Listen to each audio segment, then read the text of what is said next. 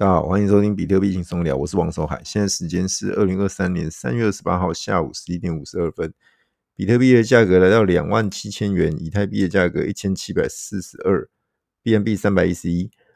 OK，那有人说海哥那么晚你不睡觉，怎么在才在录节目？对，原本要睡了，后来诶、有一些事情，我想了一下，我觉得我还是要跟大家来聊聊啊。那首先先聊的就是说这两天的一个大新闻哦，就是。呃，CZ 赵长鹏，币安的老板被呃起诉。哦，那这边的话，起诉他的单位叫做呃美国商品期货交易委员会，简称 CFTC 啊，起诉就说他涉嫌违法提供衍生性商品交易哦。那这边呃，CZ 后来也在今天早上有回应哦，他说他对于这个这个控诉感到很失望啊，里面包含很多不完整的陈述啊。啊，然后他有解做出一些解释，包含合规啊、美国封锁技术啊、执法单位，他曾经跟执法部门有合作啊、透明度注册啊等等各方面，他都有做出一些反驳。好，那我我们就新闻都漏等了，那我们就不不一一介绍。那这边 C D 强调自己是所谓的加拿大公民，好，他呃不是中国的，他这个是加拿大的，然后强调这一点，然后再来是呃 Binance.com。跟 Binance.US 就是呃就是所谓的币安 .com 这个否全球的，跟 Binance.US 听顾名思义就知道它是否美国的，嘿，那它是标榜合规的哦，所以这两个是分开的，这两个完全没有关系，好，这两个是分开的。好，他强调这一点，好，那这个就是要否合规化啦，因为他们在美国落地一定要合法规，他不可能再用那个 .com 那一个，嘿，所以他分开，好，这个大家清楚他这么操作怎么操作就好了。然后再来就是说，呃，他强调自己是加拿大公民，哎，那也是要切割，哎，过去给人家比较重的一个中国色彩，嘿，对，呀，然后再来就是说，嗯，他一直强调自己是合规的，好，那保护保护用户啊，受监管啊等等的，强调这一些，好，那包含治安什么，他都有强调。然后这个东西其实，呃。海哥其实，在上一集有讲到啦，其实监管的目的很简单，就是要找到你，跟你瞌睡，叫你缴钱，叫你受他的控管，哦，就不能所谓的去中心化。政府就是一种中心化啊，你要去中心化，讲不好听一点，你是要革命我还是推翻掉我嘛？当然不可以啊。那这个东西，当然他他会想办法把手伸进来。那海哥在上一集也讲过了。呃，目前唯一真正有做到去中心化的就是比特币。好，那比特币呃，基本上创办人叫中本聪，或者是那个团队叫中本聪。好，那简单讲就是你也找不到他啦。那他也好久好久没出现了。那呃，是生是死也没人知道。但是就是去中心化，然后人人都是中本聪啦。我们这样讲比较快。好，那像之前其实。呃，孙宇晨，哦，孙哥在好像上礼拜还是什么时候也被起诉，对，那他起诉完其实变 C D，哎，一点都不意外啦。说实在话，他就针对这些交易所，反正你目标很大嘛，他找得到你啊，哦，你们这些呃所谓的大佬，对，这些币币圈的这些呃就是重要角色啊，他们找得到人，自然就有办法去呃对你做出一些。法律行动，哦那这边你你就一定要面对，除非你要逃亡。那你要逃亡的话，你难道你一辈子都不到美国吗？或者是到跟美国有司法合作的国家吗？嗯，不容易啦，不容易啦。说实在的，不容易，真的，你天涯海角他都有办法去抓到你。对啊，像那个，哎，呃，那个我看一下，Luna 的那一个，突然突然忘记那个胖子叫什么名字，反正那个韩国人被抓到了。对啊，就被抓到了。那其实你说要逃到哪，还不是一样？我们抓得到你啦，只是时间问题。OK，那这个部分我们就有待观察。但是各位看到这个新闻，你脑中就要有一个解读，就是说，OK，呃，中心化交易所以后就会必须要受监管，必须要合规。好，所以之后的那些所谓的 KYC 呀、啊，甚至二，现在记得所谓的一级、二级嘛，可能都一定要。二上升到二级，你才能进行交易。现况是能呃二级就可以，哎、一级就可以交易，但是是呃金额受限嘛。可是你之后如果你要出入金，可能都要升到二级。哦，这个就是呃监管的坏处。那你你各自什么的，你的交易记录变成他们政府单位都有办法去调啊。那这个东西呃有人说坏，有人说好。那在海哥的 心目中，其实这样就不是区块链的的的精神啊！区区块链的精神，当时候就是要要反中心化嘛，要去中心化，要要对抗这个所谓的呃银行和银行这种传统银行的那种束缚啊，然后对抗政府这种无无节制的印钞嘛。当年比特币的的精神是这样嘛？哦，人人都是矿工，人人都是记账者啊！如果你你，所以为什么海哥一直强调说，中心化交易所就是交易用的，交易完把币提到自己的钱包，因为交中心化交易所的的资讯很不透明啊。那你如果是自己钱包，那个区块链上都会上链的，那个很清楚的，而且就是你自己的，哦，不会是别人的。好，那这边讲到钱包，海哥还是要强调资安的重要性啊。哦，那其实呃，还是要讲一下。海哥有在呃 NFT 项目 On Chain Monkey 的群组里面，那今天突然间在晚上六点多，哎七点多八点多的时候，突然间有十几二十几只的 On Chain Monkey，而且都是稀有的哦，像外星人呐、或者是裸鳄啊裸裸猴啊那种的，或者是很特殊的那些就被丢出来，而且都卖在地板价，卖在那种一点八多的地板价，实际上地板价。正常来讲都在二二意思以上嘛，就两个以太以上。那它砸到一点八多，那个一看就知道是从 Balloon 的那个病集合的病那边去丢的，也就是说他很急着要跑要跑。那时候我一看到我就知道不妙了，又有人被盗。因为点进去看，每一只原本的卖哎、原本的卖家都是同一个人，然后卖给不特定的买家，那也就是说他被害了。好，那除了 OnChainMonkey 还有 Karma 就是。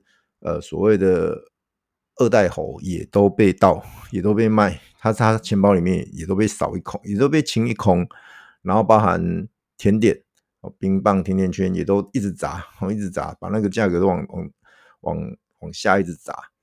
好，那经过大概一两轮的清清扫之后，呃，结束了，结束之后，骇客把他的把这个币转走，呃，我看那个币也有个六七十亿。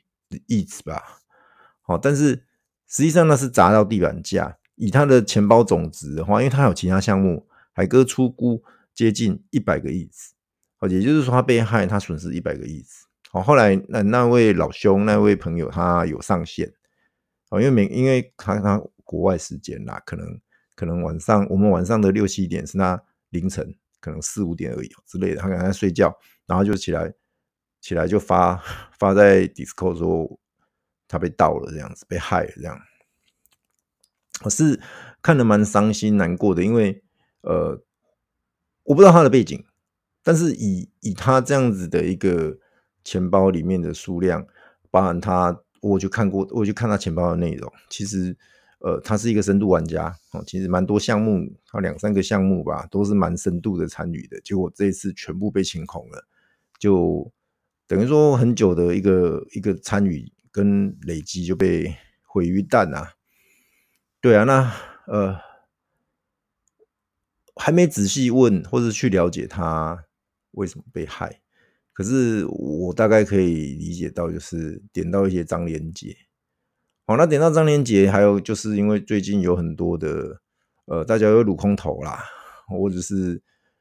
被人家设计被钓鱼干嘛的，然后就是点到张连杰，然后就中毒中招了，中木马之类的哦，那等等的哈，不不知道是什么样的情况，然后就就出事了。呃，治安的部分，海哥从第一集，好两三年前就开始讲，讲到现在啊，常常都在提，甚至我做过好几个专辑，都是跟相关的从业人员，打个比方，卖钱包的老板哈，Golden。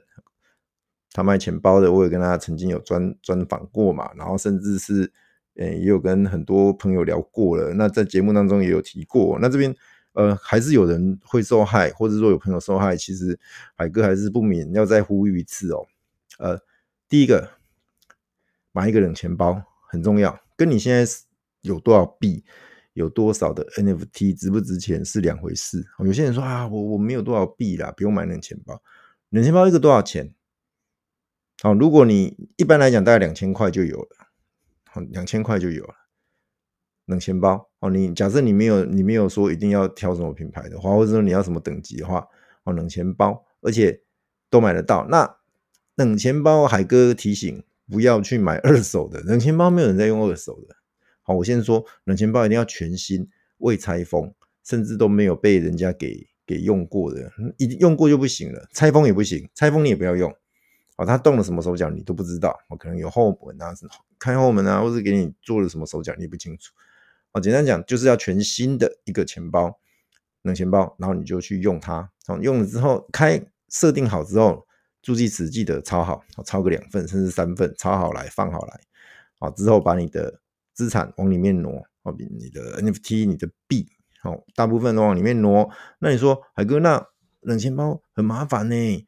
嗯，要输密码，要交互，那我都会怕，怕说被盗或者什么的。那很简单啊，冷钱包你就是不要拿来交互，冷钱包就纯粹是把 NFT 或者你的币往里面发。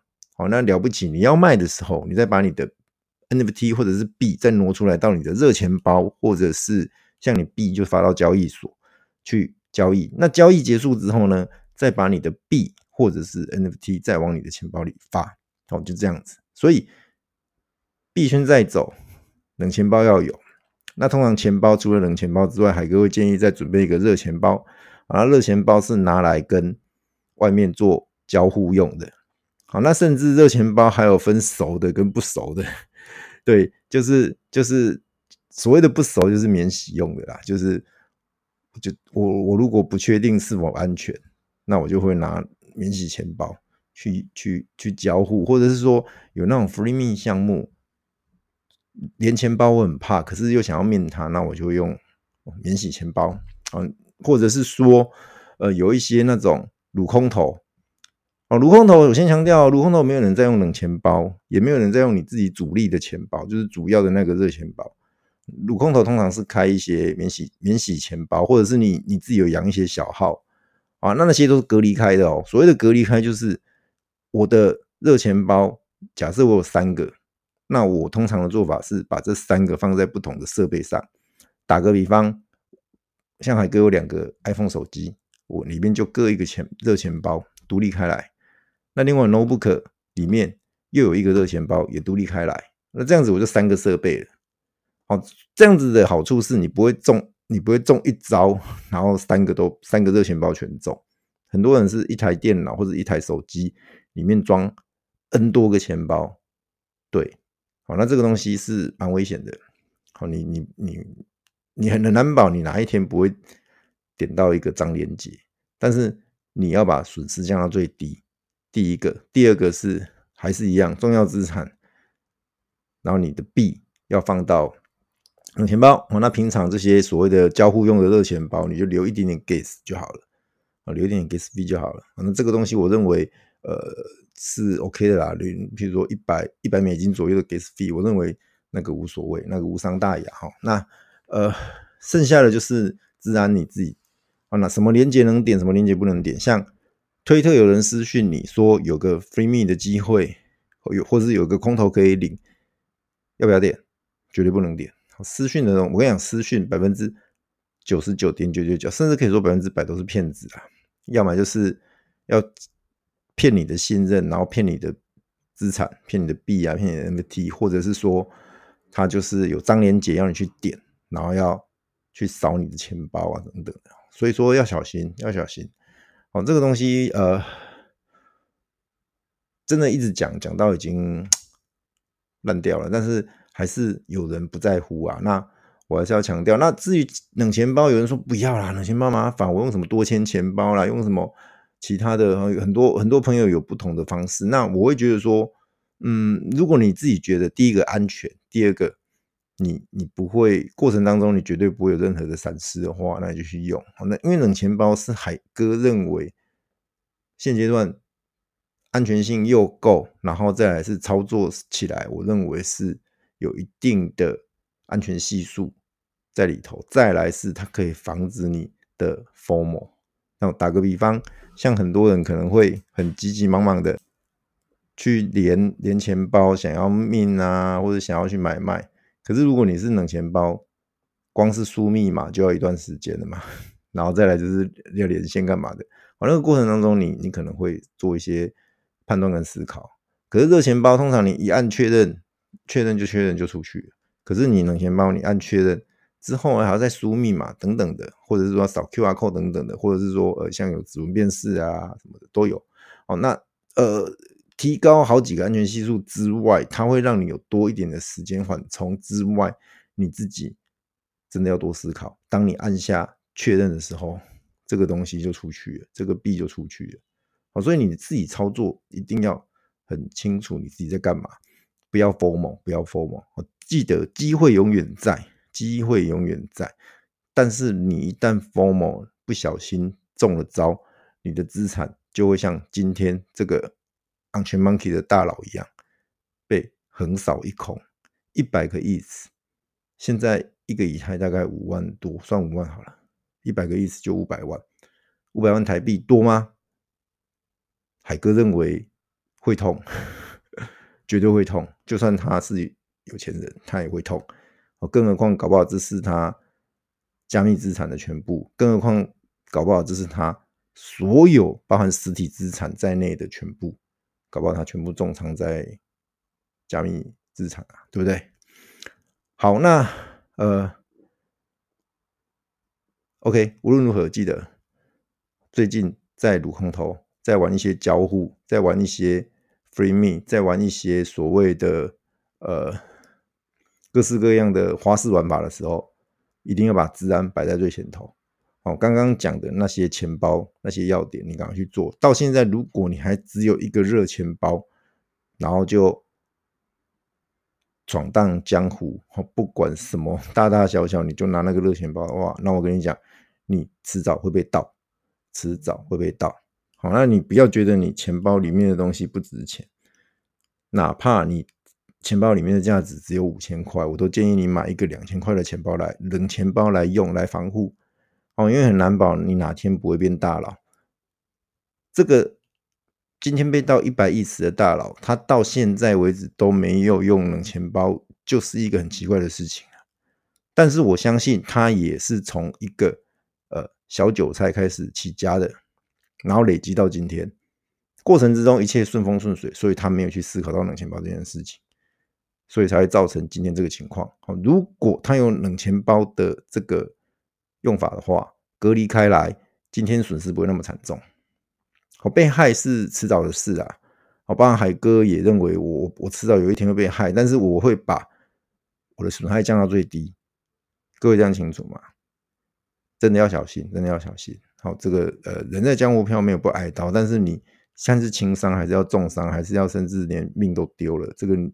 取决于你啊，各位知道吗？好，那还是强调呃，注意安全，好吗？好，那今天节目就录到这边了。那记得哦，邀请你的朋友、家人、亲戚、同事一起来收听海哥的比特币轻松聊，一起来感受比特币的魅力与威力。接下来进入四月份，币圈只会更精彩，千万不要错过币圈四月天，记得。来收听海哥的节目，晚安，拜拜。